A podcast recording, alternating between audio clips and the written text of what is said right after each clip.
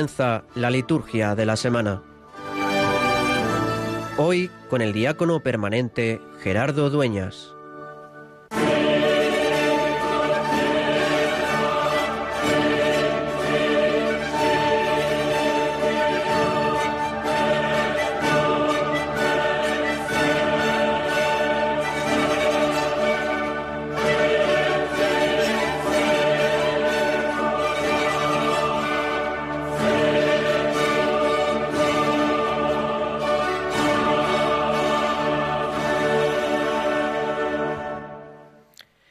Dios, que manifiestas tu poder sobre todo con el perdón y la misericordia.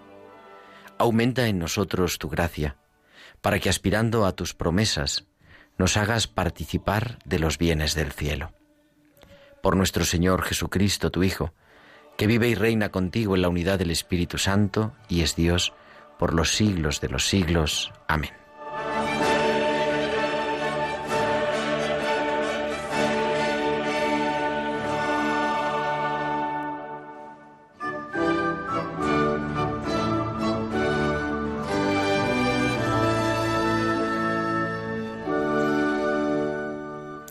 Dice el Evangelio de este domingo que Jesús les dijo a los sumos sacerdotes y a los ancianos del pueblo, ¿qué os parece? Y les contó una historia. Esa historia de un hombre que tenía dos hijos y les pidió que fueran a trabajar a su viña. Uno le dijo que no, pero fue. Otro le dijo que sí, que iba enseguida, pero no fue. Y concluye Jesús diciendo, los publicanos y las prostitutas van por delante de vosotros en el reino de los cielos. A veces exigimos o nos exigimos más de los que nos pide Jesús. Porque ¿cuántas veces nos han tratado de convencer de que no solo se trata de decir sí, sino que además hay que decirlo a la primera, sin rechistar, y además con una sonrisa, que si no, no vale, o que, lo que es peor, si no, no valgo. Y resulta que en realidad soy invitado no tanto a decir sí a la primera y siempre, no tanto a quedar bien, no tanto a responder como el otro espera, sino sobre todo, lo que dice Jesús, a hacer la voluntad del Padre. ¿Qué os parece? ¿Quién de los dos cumplió la voluntad del Padre? Les plantea Jesús. Ese es el secreto del Evangelio, porque su voluntad, su voluntad con mayúscula, la voluntad del Padre, es mi plenitud, mi felicidad plena, mi realización personal. Por eso, casi a las puertas de este mes de octubre, en el que no sabemos cómo vamos a vivir con esta pandemia que nos asola, sería bueno pararnos y concretar en qué se manifiesta la voluntad de Dios en lo concreto, en lo cotidiano de cada vida.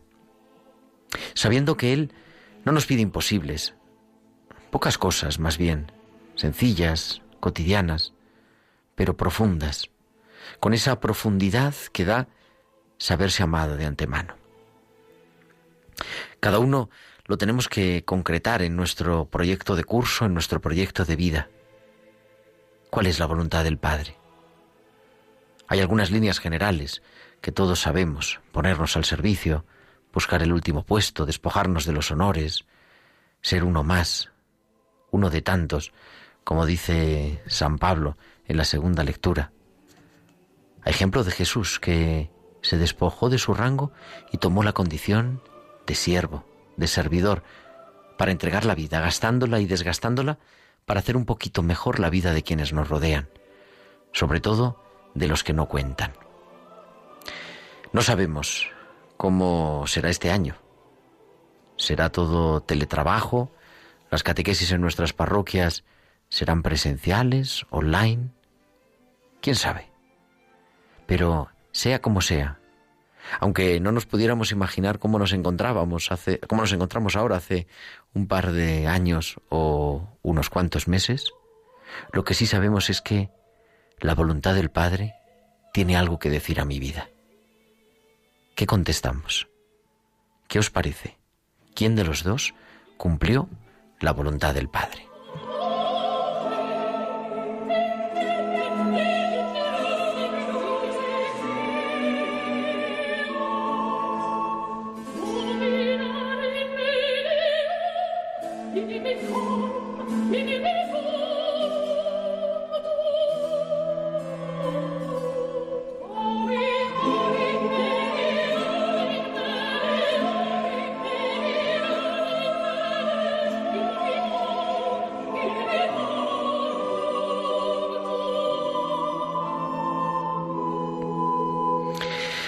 Pues muy buenas noches, queridos amigos oyentes de Radio María de la Liturgia de la Semana. Soy Gerardo Dueña, son las nueve y seis, las ocho y seis en Canarias y comenzamos en directo desde los estudios centrales de Radio María en Madrid, en el Paseo de los Lanceros. Hemos vuelto.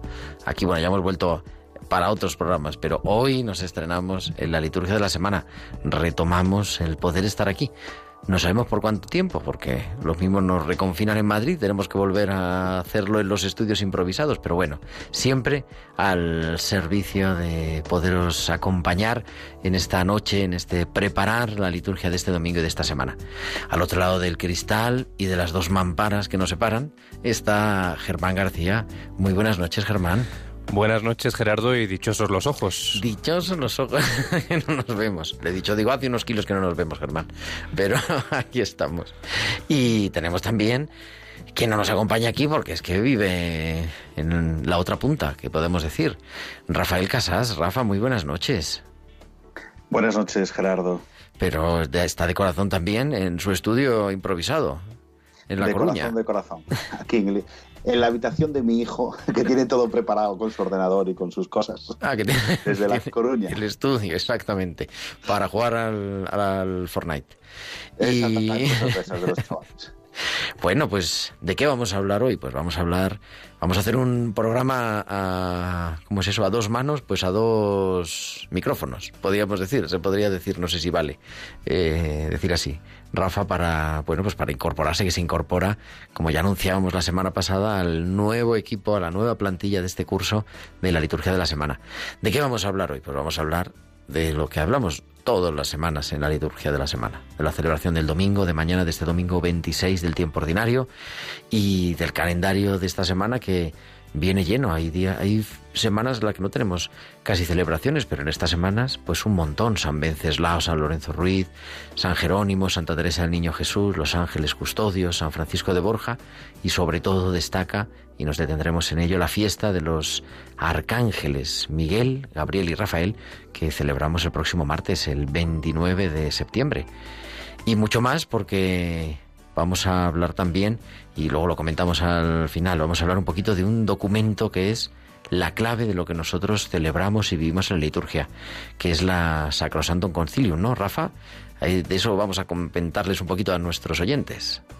Sí, algunas novedades tenemos para esta temporada y vamos a intentar ir comentando la Sacrosantum Concilium, ese documento del Concilio Vaticano II sobre la liturgia. Y queremos que nos escuchéis, pero también que entren en contacto con nosotros. Así es, pues pueden comunicar con nosotros con sus comentarios en nuestro correo electrónico. Tomen nota, la liturgia de la semana 1, arrobia radiomaria.es. Repito, la liturgia de la semana 1, ese 1 es un número, todo junto, arroba radiomaria.es. Y también en las redes sociales, nos tienen en Facebook, ahí somos Radio María España, y también en Twitter, arroba Radio María Spain. También ahí pueden publicar sus comentarios con el hashtag Cuadradillo Liturgia de la Semana, Liturgia Semana. Además, también nos pueden enviar sus mensajes mientras dure la emisión de este programa en directo al WhatsApp del programa, que es 668-594-383. Repito, 668-594-383. Pues las 9 y 10, las 8 y 10 en Canarias, y entramos en esta liturgia del domingo vigésimo sexto del tiempo ordinario. Quae feci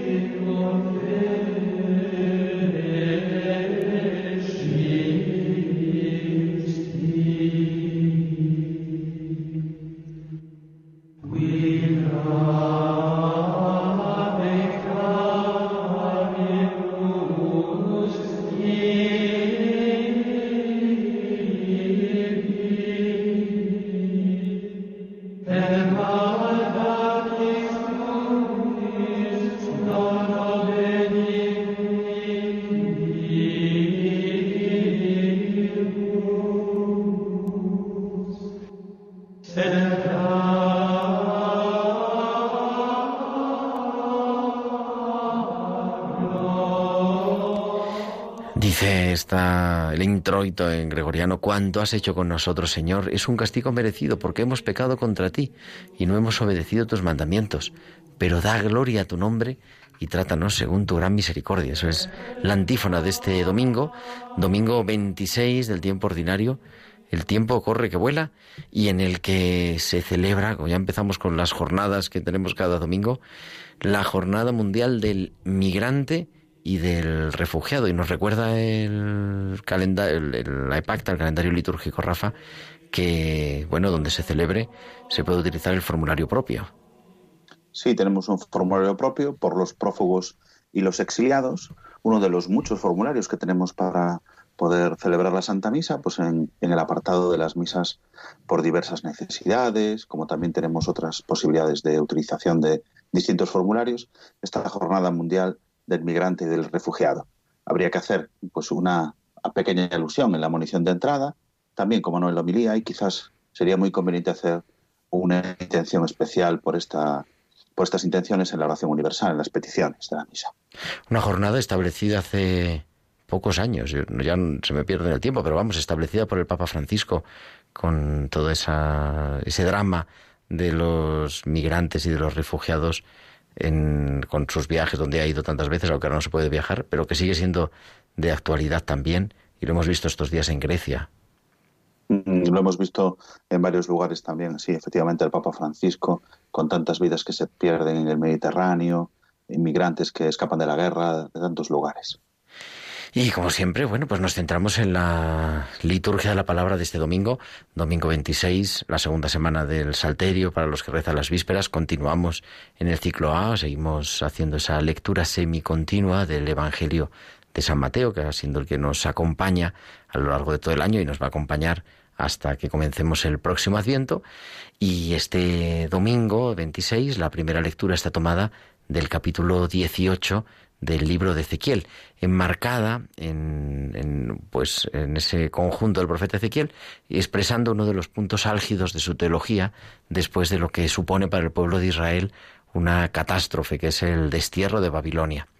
Se ha dicho con razón que en el pensamiento del, del profeta hay un antes y un después de este momento fatídico para Israel. Y en lo que respecta al después, cuando el pueblo estaba destruido, y todos pensaban que esa situación era consecuencia de cómo el pueblo había actuado frente a Dios, el profeta entiende que en el futuro no se podrá hablar exclusivamente de responsabilidad colectiva, donde casi nadie se, se siente culpable. Por ello, estamos ante esa teología, podríamos decir, de la responsabilidad personal, donde cada uno da a Dios cuenta de sus obras, Rafa. Sí, efectivamente, eso que tú has llamado teología de la responsabilidad personal nos recuerda que Dios nos ha hecho libres, libres para decidir moralmente. Es decir, la libertad lleva aparejada responsabilidad. Cuanto más libres somos para tomar una decisión, más cuenta se nos puede pedir de aquello que nosotros hemos decidido libremente. Tenemos que dar cuenta, esa es la responsabilidad, de aquellos actos nuestros propios, personales, que hemos tomado cuanta más libertad, más responsabilidad. Aunque efectivamente en los últimos versículos también aparece, como siempre, la gran misericordia de Dios. En esos versículos finales nos recuerda que también tenemos una oportunidad, una oportunidad para recapacitar, una oportunidad para convertirnos, para volver al camino y así recibir salvación. Y por eso respondemos a esta primera lectura con el Salmo, el Salmo 24. Recuerda, Señor, tu ternura.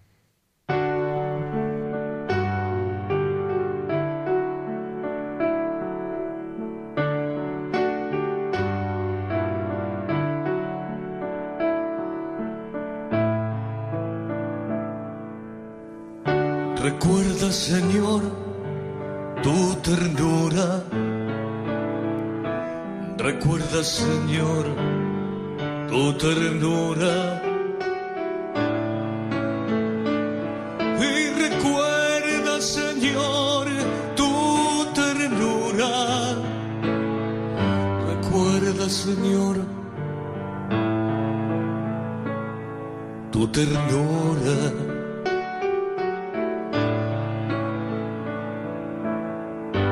Señor, enséñame tus caminos, instruyeme en tus sendas, haz que camine con lealtad.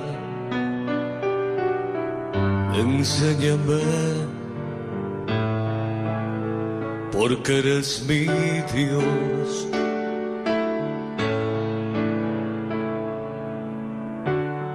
Recuerda, Señor, tu ternura. Recuerda, Señor, tu ternura. Y recuerda, Señor, tu ternura. Recuerda, Señor, tu ternura. Y la segunda lectura de este domingo 26 del tiempo ordinario es una lectura preciosa, el capítulo 2 de la carta de San Pablo a los filipenses, que recoge este himno que yo me acuerdo, así lo digo a nuestros oyentes, porque me acuerdo que un año tenía el himno para estudiar cuando estudiaba teología en las cartas paulinas, en la teología de, del orden, en la historia de la primera iglesia. Un himno antiquísimo, Rafa, pero precioso también y con un acento auténticamente cristológico.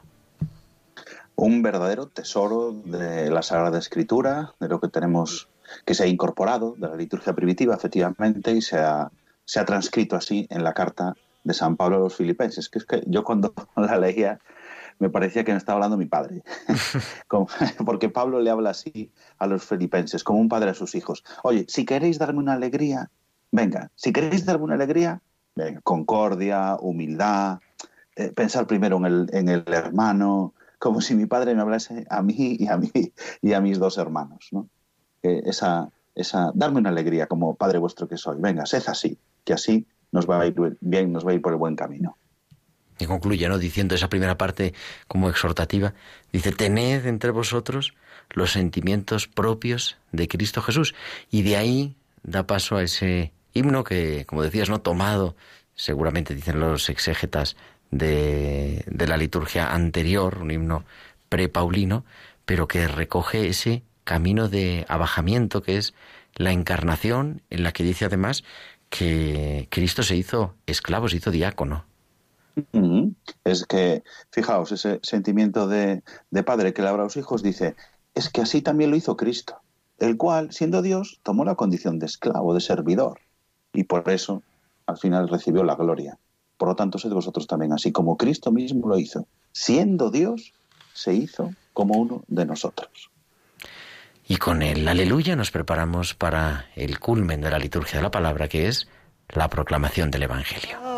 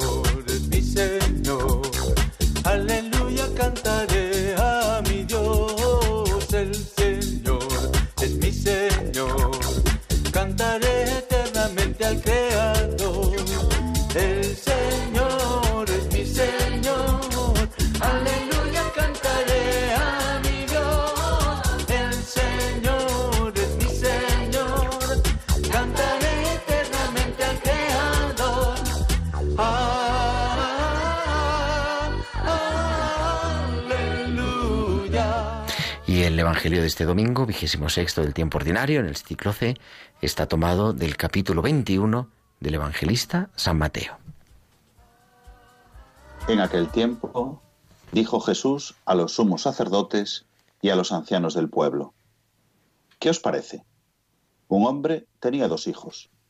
Se acercó al primero y le dijo, Hijo, ve hoy a trabajar en la viña. Él le contestó, No quiero. Pero después se arrepintió y fue. Se acercó al segundo y le dijo lo mismo. Él le contestó, Voy, señor. Pero no fue. ¿Quién de los dos cumplió la voluntad de su padre? Contestaron, el primero. Jesús les dijo, En verdad os digo que los publicanos y las prostitutas van por delante de vosotros en el reino de Dios. Porque vino Juan a vosotros enseñándoos el camino de la justicia y no le creísteis. En cambio, los publicanos y prostitutas le creyeron. Y aún después de ver esto, vosotros no os arrepentisteis ni le creísteis. Y para comentar este Evangelio tenemos ya en directo al otro lado del teléfono a Carlos Bastida, que es capellán del Hospital de Canto Blanco de Madrid. Carlos, muy buenas noches. Hola, buenas noches, Gerardo. Pues te escuchamos, como siempre, para iluminar esta palabra que Dios nos regala en esta liturgia del domingo 26. Muy bien. Pues el Evangelio de hoy penetra en el alma y lleva a la luz los secretos y las contradicciones del corazón. Hay una gran diferencia entre el primer hijo, que es perezoso, y el segundo, que es hipócrita.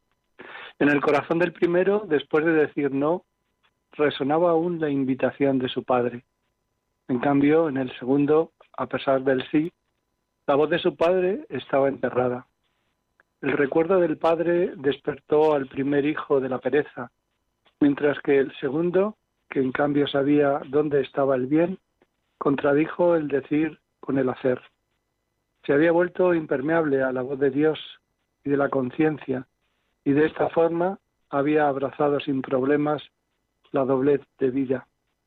Jesús con esta parábola pone dos caminos ante nosotros, que no siempre estamos dispuestos a decir sí con las palabras y las obras, porque somos pecadores, pero podemos elegir entre ser pecadores en camino, que siguen escuchando al Señor, y cuando caen se arrepienten y se levantan, como el primer hijo, o ser pecadores sentados, listos para justificarse siempre y solo con palabras, según lo que les conviene.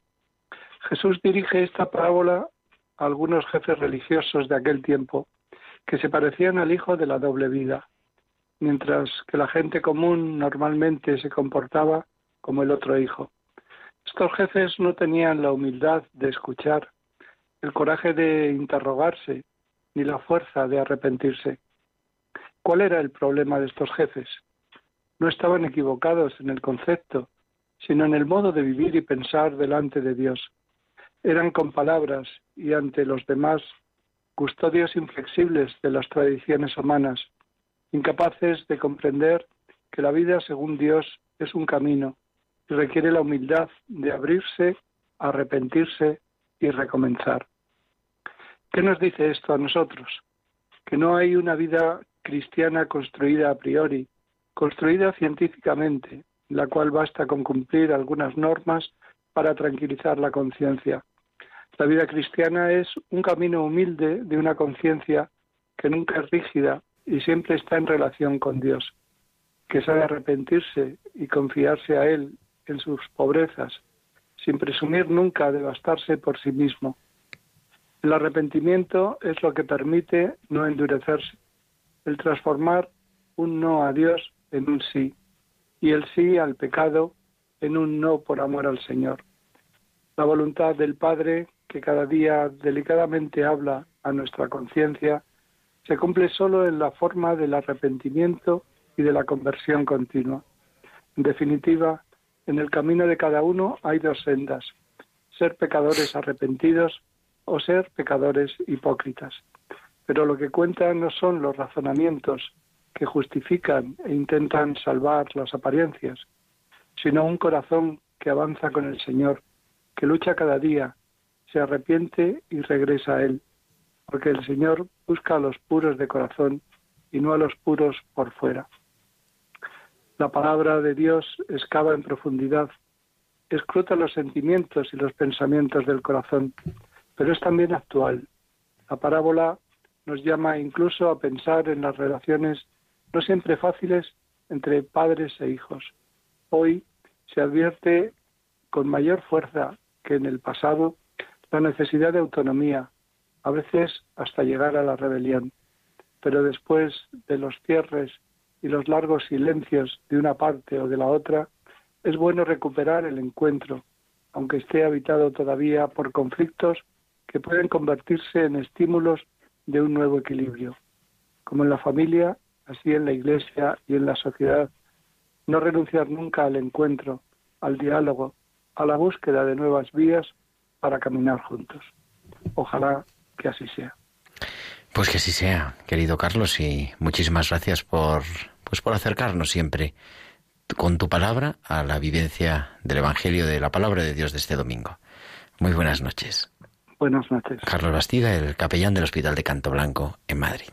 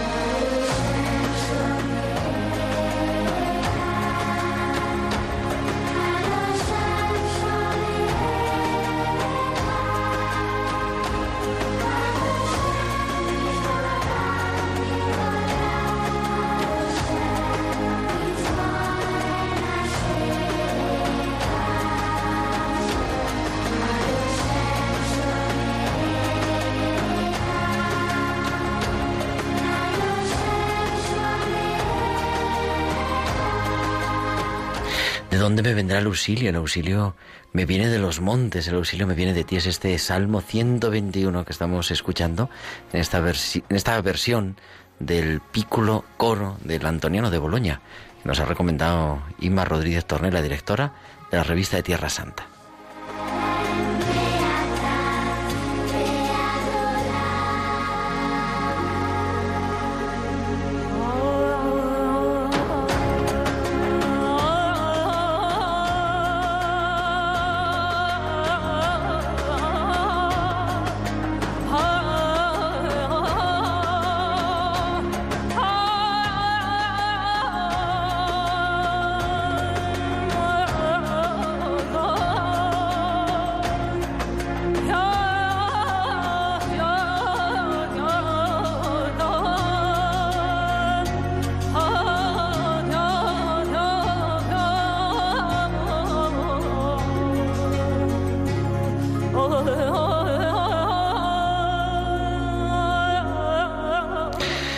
Continuamos en directo a las 9.29, las 8.29 en Canarias, en la liturgia de la semana en Radio María y con este salmo que nos lleva a donde descubrimos el auxilio, vemos también que tenemos un montón de intercesores a nuestro lado, una semana llena, querido Rafa Casas, que me acompaña hoy en la dirección de este programa, una semana plagada de fiestas, de memorias, de intenciones.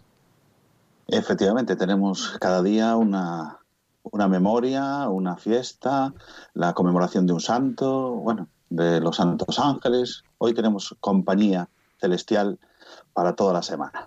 Y de hecho mañana, aunque mañana evidentemente en la mayoría de los lugares se celebra la liturgia del domingo, pero es un día muy importante porque es la fiesta de San Vicente de Paul, el fundador de la, la congregación de la misión, y para decir yo la compañía, no, la congregación de la misión y también de las hijas de la caridad, que son esenciales. Lo que pasa que en la, quitando para ellos, que es la solemnidad de su santo fundador, para los demás damos paso a la liturgia del domingo. El lunes, dos posibles memorias libres una u otra o ninguna de las dos. San Venceslao mártir, duque de Bohemia en, en, la República Checa, en la antigua Checoslovaquia en el siglo X, ferviente cristiano que fue asesinado por su hermano Boleslao a los 24 años de edad a causa de su fe. Venceslao eh, luchó hasta la muerte en la defensa de la ley de Dios que estaba afianzado sobre la roca firme de su fe. Es una posibilidad, una de las memorias.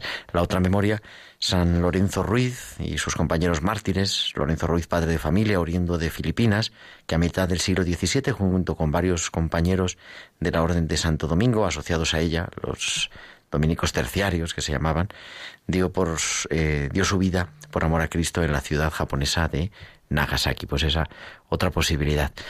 Ese día también eh, nos unimos en la oración a todos los que celebran, pero no tenemos ninguna fiesta. Bueno, en Madrid se celebra San Simón de Rojas, un trinitario, pero es una cosa secundaria.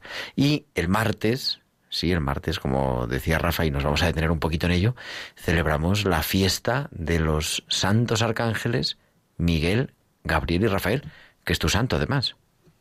Efectivamente.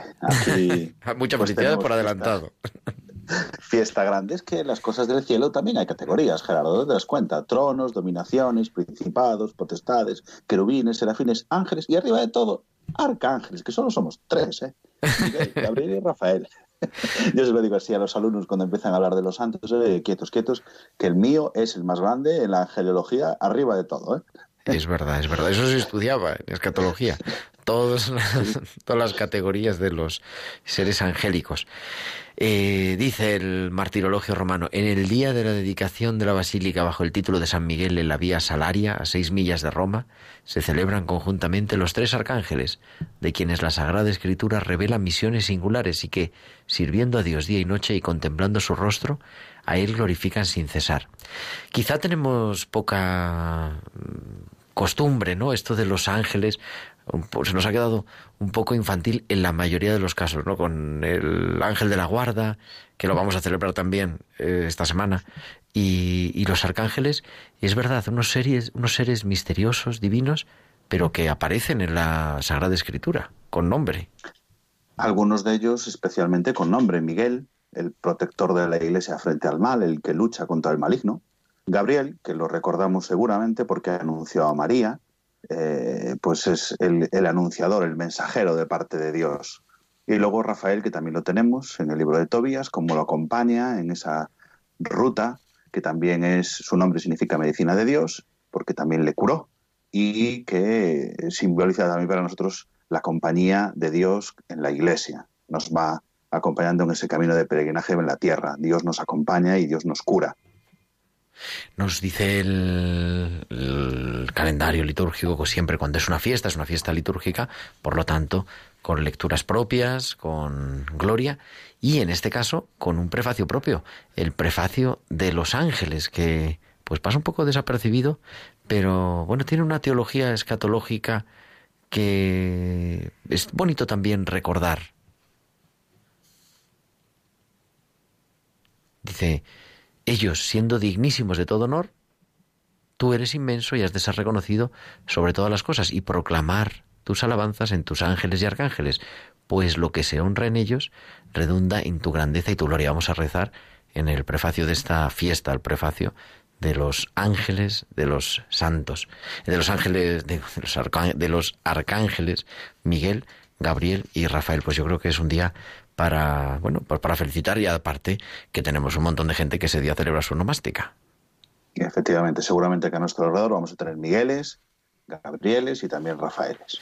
Ese día también nos unimos a la oración de la iglesia en Ciudad Real porque es el aniversario, el 35 aniversario de la ordenación de Monseñor Antonio Algora Hernando, obispo emérito de Ciudad Real, por el que además eh, pedimos por su salud, porque se encuentra, se ha publicado, y es una cosa ya pública, se encuentra ingresado en la UBI por coronavirus. Pedimos por él, su estado es estable, pero vamos a pedir por su curación, por su salud y de manera especial este Día de los Santos Arcángeles en el aniversario de su ordenación episcopal. El miércoles 30 la Iglesia celebra una memoria, la memoria de San Jerónimo, un santo muy relacionado con la Tierra Santa, Rafa. Sí, él mismo también vivió allí y es oriundo de Dalmacia, de su estudio en Roma, bueno, pero eh, siempre muy relacionado y también terminó allí su vida. Murió en Belén, donde se había retirado también los últimos años de su vida. Siempre muy, muy dedicado al estudio de la Sagrada Escritura y tenemos su gran obra, la traducción de, de toda la Sagrada Escritura al latín. La Vulgata, que le pidió, siempre nos recordaba, en la fiesta de San Damaso, en la Universidad de San Damaso siempre nos recordaba el obispo. San Damaso fue quien introdujo el latín en la Iglesia y una de las grandes misiones de las contribuciones del Papa San Damaso, un Papa español, fue esa la, el pedir a San Jerónimo la traducción de la Iglesia a la lengua vulgar, que era el latín, por eso se llama vulgata. Efectivamente, era San Jerónimo era su secretario, el secretario del Papa Damaso, y claro, su vastísimo conocimiento de las, del hebreo, del griego, pues hizo que pudiese emprender y terminar, que en una vida no es poco, esa ingente tarea de traducir toda la Sagrada Escritura al latín para que fuese accesible a, la lengua, que en aquel momento nos situamos ya pues en el siglo V, era la lengua común, lo que llamamos lengua franca, para utilizar en todo el Mediterráneo y el latín conocido ya para poder así que todos pudiesen acercarse a la Sagrada Escritura, porque muchos ya, el griego, la lengua culta, pues ya no era accesible para muchas personas. Sin embargo, el latín pues era la lengua común y de tránsito en todo el Mediterráneo. Y no olvidemos que la Vulgata sigue siendo la edición oficial de la, de la Sagrada Escritura para la Iglesia, la edición típica. Sí, para, la, para, toda la Iglesia Católica, la, exactamente la edición que utilizamos para poder traducir después a nuestras propias lenguas vernáculas y la lengua oficial de la Iglesia en el latín, pues utiliza ese latín, el latín de la traducción de, de San Jerónimo. Pues un día, por tanto, importante. También ese día nos unimos en la oración a la Iglesia de Palencia porque es el aniversario de la ordenación episcopal del que fuera su obispo, el obispo emérito Nicolás Castellano Franco, que fue consagrado en 1978. Y comenzamos la eh, comenzamos el mes de octubre, el 1 de octubre, con la memoria de Santa Teresa del Niño Jesús, virgen y doctora de la Iglesia, Santa Teresita del Lisieux, religiosa en el Carmelo, y que a pesar de no salir del convento y de fallecer muy joven, fue declarada, sorprendentemente podríamos decir, eh, patrona de las misiones en este en el mes de octubre, que tradicionalmente es el mes del Domun, el mes misionero por excelencia, comienza con esta fiesta Santa Teresita el Niño Jesús, una religiosa con mucha devoción. Sí, sí, muy, muy extendida. Eh, en, en, nuestra tierra también. O sea, es decir, nosotros eh, celebramos muy, muy fuertemente esta, esta Santa Teresa del Niño Jesús, Santa Teresita, como le llamamos, ¿no? Uh -huh. Tantas veces.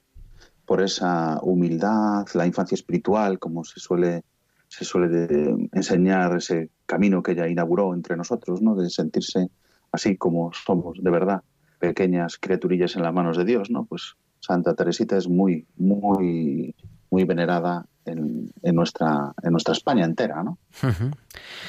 Y el, de ese mismo día, el día 1, también nos unimos en la oración de acción de gracias a la iglesia de Mallorca porque es el aniversario de la dedicación de su iglesia catedral.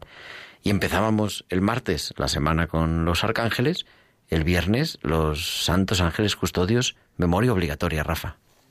Memoria obligatoria y, y muy querida para tantos. Ya hemos aprendido las primeras oraciones, ¿verdad?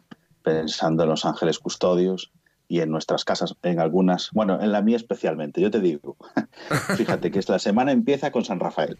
En mi casa, mi hijo es el sexto Rafael, y no celebramos el, el 29 de septiembre, celebramos el día 2, el día por 2. mi padre. Uh -huh. Mi padre toda su vida se dedicó y fue policía nacional y para ellos es un día de fiesta muy grande, se celebra la fiesta de los Santos Ángeles. Los que vivimos en el cuartel muchos años como y muchas experiencias y hemos nacido en el cuartel y hemos sido del Cuerpo Nacional de Policía, eh, celebramos esa fiesta. Fíjate, mi madre es Pilar y no celebramos el Día del Pilar mi padre Rafael. Hay seis Rafaeles en casa y no celebramos los, eh, los arcángeles, celebramos esta fiesta. Lo queremos muchísimo en todos los coches de policía, los compañeros, como nos llamamos, sigue habiendo una estampa de los Santos Ángeles para recordar que los santos ángeles nos cuidan y que ellos, los policías, también están cuidando de nosotros y que tienen que ser como ángeles. También quiero mandarles un fuerte abrazo a todos los policías nacionales que nos cuidan, a todos los cuerpos y fuerzas del Estado que celebran ese día su fiesta solemne. Pues con ello yo recuerdo hace muchos años de un autor muy prolífico, que, o por lo menos hace unos años, hace, ahora yo creo que no publica tanto, Carlos González Vallés, un jesuita que vivía en la India, profesor de matemáticas, un librito muy sencillo, pero muy tierno, que yo creo que publicó Plaza y Janés en una colección que publicaba de libros religiosos en yo que sé, los años 90, hablando con mi ángel y siempre me recuerda, ¿no? Porque es esa sencillez de, de saberse cuidado, como tú dices, ¿no? De saberse protegido y de saber que, pues que Dios nos acompaña en, en, su ternura, en su providencia, en su misericordia. Ahí siempre hay alguien que nos cuida, siempre hay alguien. Ya te digo, en mi casa es la fiesta más grande, no celebramos cumpleaños, no celebramos los santos de nadie. El día 2 nos juntamos, todo sea como sea, para comer y con los compañeros en el cuartel seguimos yendo. Es una fiesta muy entrañable para todos los que formamos esa gran familia. Qué bueno, pues para todos ellos nuestra felicitación y nuestra oración en este día. Y con, eh, culminaremos, concluiremos la semana el próximo sábado, 3 de octubre. Los sábados, como siempre, la posibilidad de, si no hay una memoria obligatoria, una fiesta, una solemnidad, celebrar la memoria libre de Santa María en sábado. O este sábado, el 3 de octubre, la memoria libre de San Francisco de Borja, jesuita, un gran misionero, y que vamos, que, entró con esa humildad del caballero militar y llegó a propósito general a la muerte de San Ignacio Loyola, un gran misionero, un mes de misioneros, el mes de octubre. Sí, sí, tenemos un montón de misioneros, además en este caso alguien que renunció a su vida importantísima en la corte del emperador Carlos I, es decir, era el gran privado del emperador, toda su compañía con la emperatriz Isabel y a la muerte de su mujer. Los biógrafos dicen que él ya desde niño era, un niño muy piadoso y quería convertirse en monje, pero claro, la familia noble le llamaba a un gran puesto en la corte, pero una vez que murió su mujer, pues ingresó en la, en la compañía y llegó también a una, a una, a una vida de misión grande y a ser propósito general. Y ese día también, pues nos uniremos en la oración a la iglesia de Málaga, porque es el aniversario, ya un aniversario ya grande, casi 50, 49 años de la ordenación episcopal del que fuera obispo de Málaga, del obispo emérito Ramón Bujarráis Ventura. Pues con todo esto llegamos a la liturgia de la semana, el calendario de la semana, y entramos en eso que queremos hablar, estas novedades, y nos introducimos un poquito en la Sacrosantum Concilium.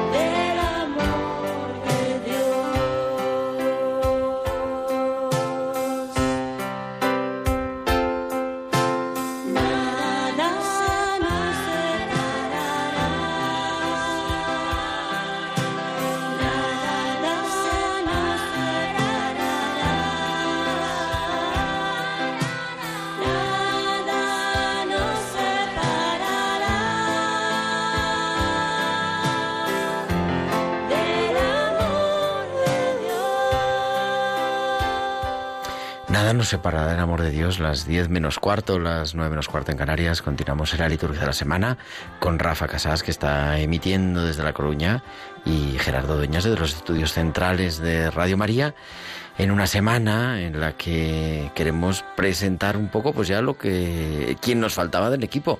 La semana pasada hablábamos con Manuel Robles, que desde Málaga se incorpora a la liturgia de la semana y esta semana desde el otro extremo de la geografía, desde la diócesis de Santiago de Compostela, donde es el subdelegado de liturgia, Rafa Casas, que nos iba acompañando todo el programa y que te incorporas también al equipo de la liturgia de la semana a partir del el próximo sábado.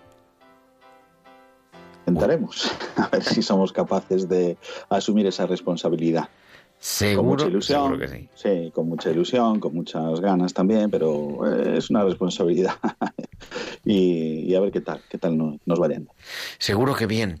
Oye, yo tengo una duda, Rafa, antes de que entremos con el tema del, del año, porque el próximo sábado, el día de San Francisco de Borja, eh, el Papa algo nos suena por ahí que no sabemos qué es.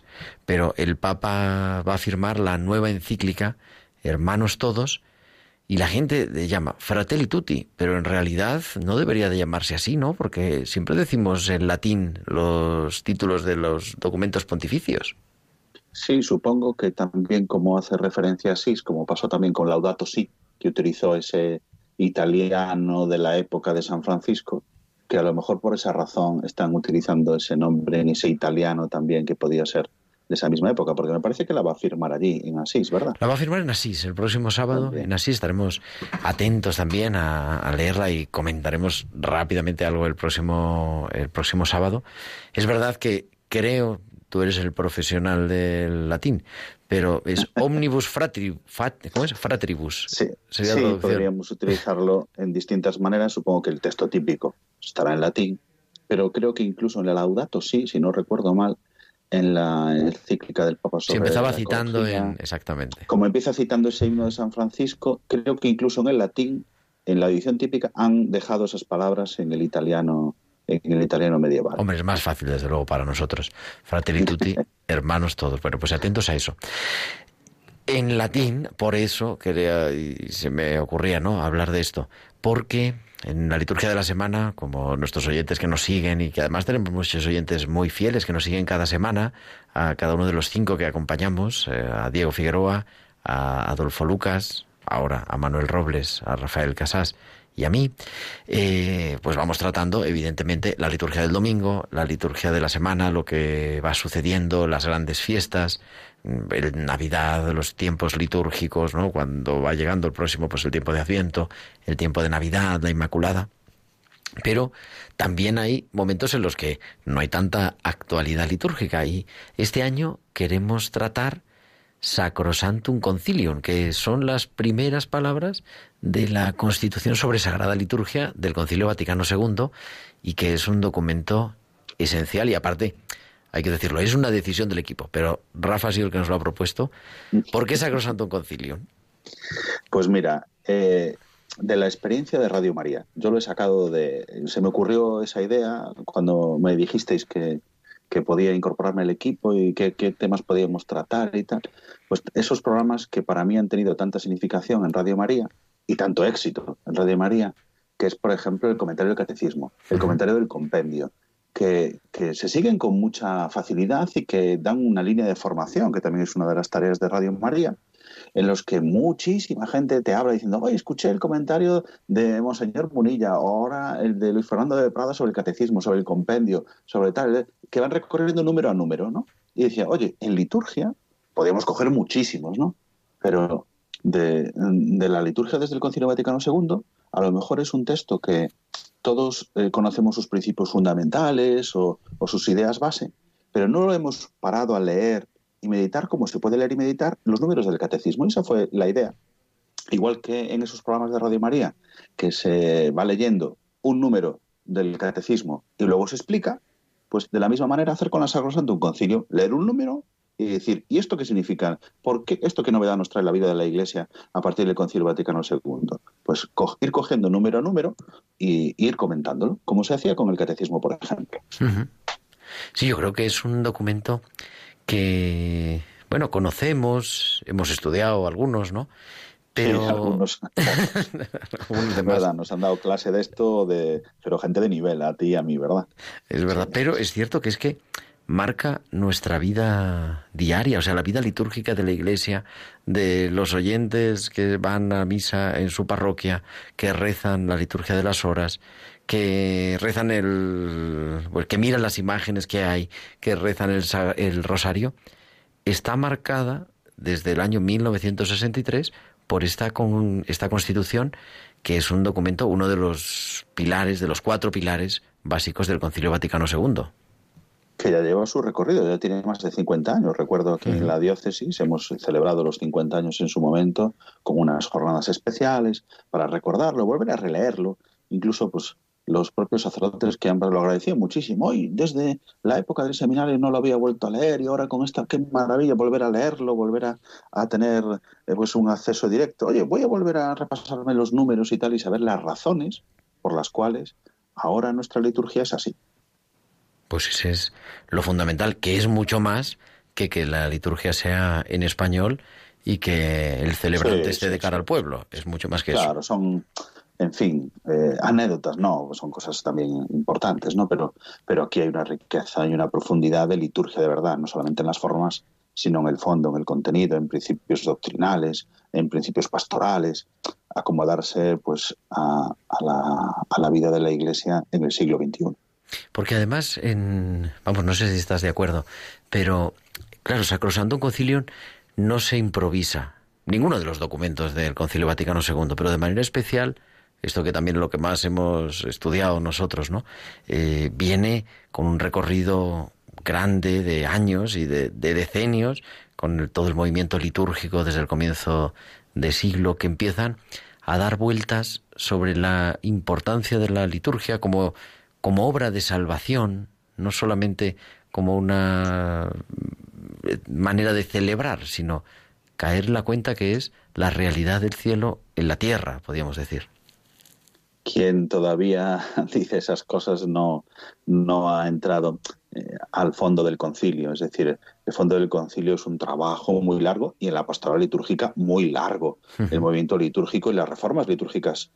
Eh, Previas de Pío XII también. Sí, San Pío X, Pío XII, Juan XXIII fueron haciendo eh, reformas litúrgicas parciales que nos llevan después de nueve importantísimos congresos internacionales donde se estudió sistemáticamente eh, la cuestión litúrgica, nos llevan al concilio a que uno de esos cuatro grandes temas, de las cuatro grandes constituciones apostólicas, sea recogida sobre la liturgia. O sea, ni se improvisa, ni esto es un camino de años, de años y de distintos pontificados que fueron aclarando las cosas y viendo la necesidad de, eh, de, recoger todo ese espíritu propiamente católico de lo que es la liturgia.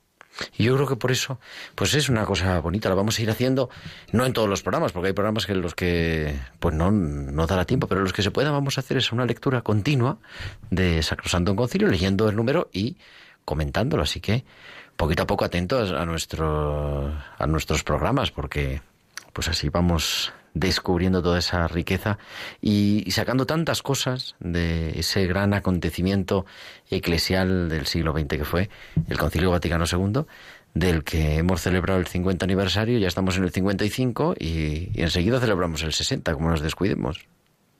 Rápidamente.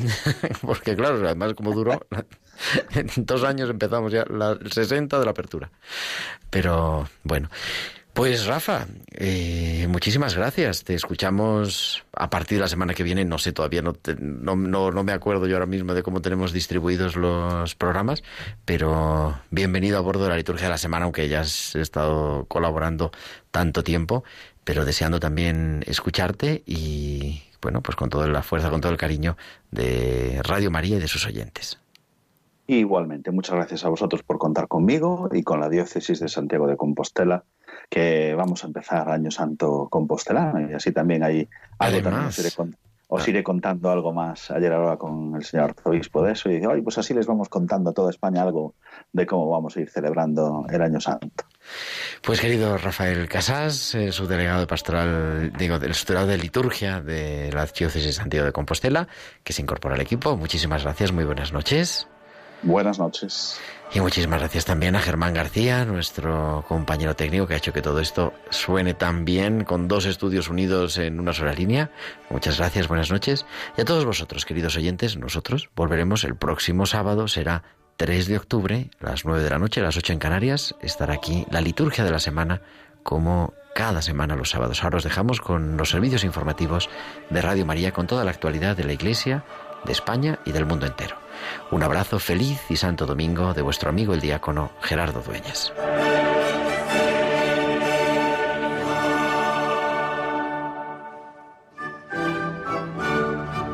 Han escuchado la liturgia de la semana con el diácono permanente Gerardo Dueñas.